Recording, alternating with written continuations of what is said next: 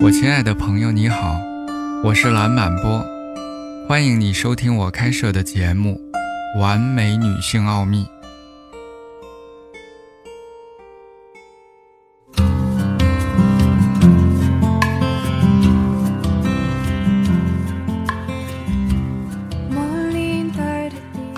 犹太人的律法也没有禁止女同性恋的萨福主义，鼓励一夫多妻制。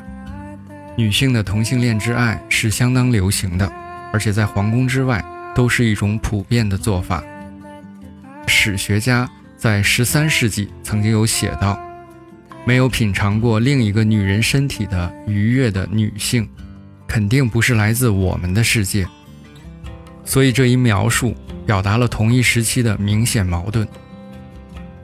在世界上许多文化中，女性之间的亲密接触。被认为是健康和自然的，这一事实主要适用于母系社会。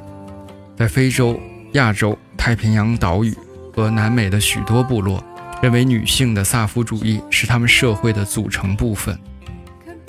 在中国和日本，女性的萨福主义是相当自然和常见的。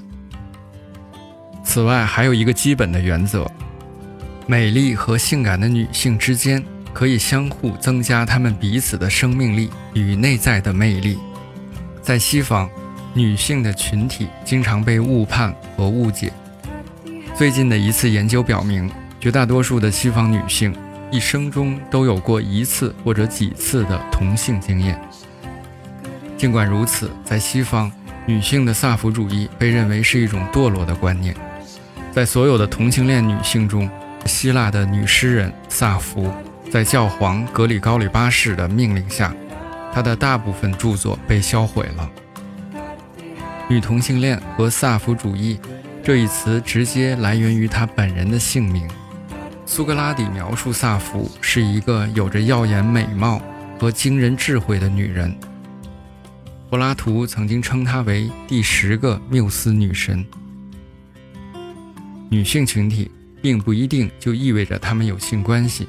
然而，如果这种情况自然发生，女性彼此也可以获得多种形式的满足。然而，女性在试图探索自己的性取向时，应该注意，同性之爱并不是异性恋的替代品。无论如何，都不鼓励专一的去实践同性之爱。我们依然需要对异性关系保持探索。萨福主义的女性关系意味着一种相互的、深刻和坦诚的状态。古代东方的智慧知道，女性之间的真正交流是基于吸引力，甚至是爱的团结。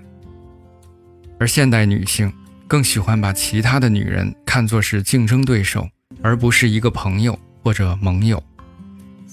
东方传统文化对于女性有很多的贡献。女性可以通过它来理解萨福之爱的深刻含义，女性也可以获得真正意义上的解放，从而获得内在的魅力和持久的自由。感谢你的耐心聆听，我们下次见。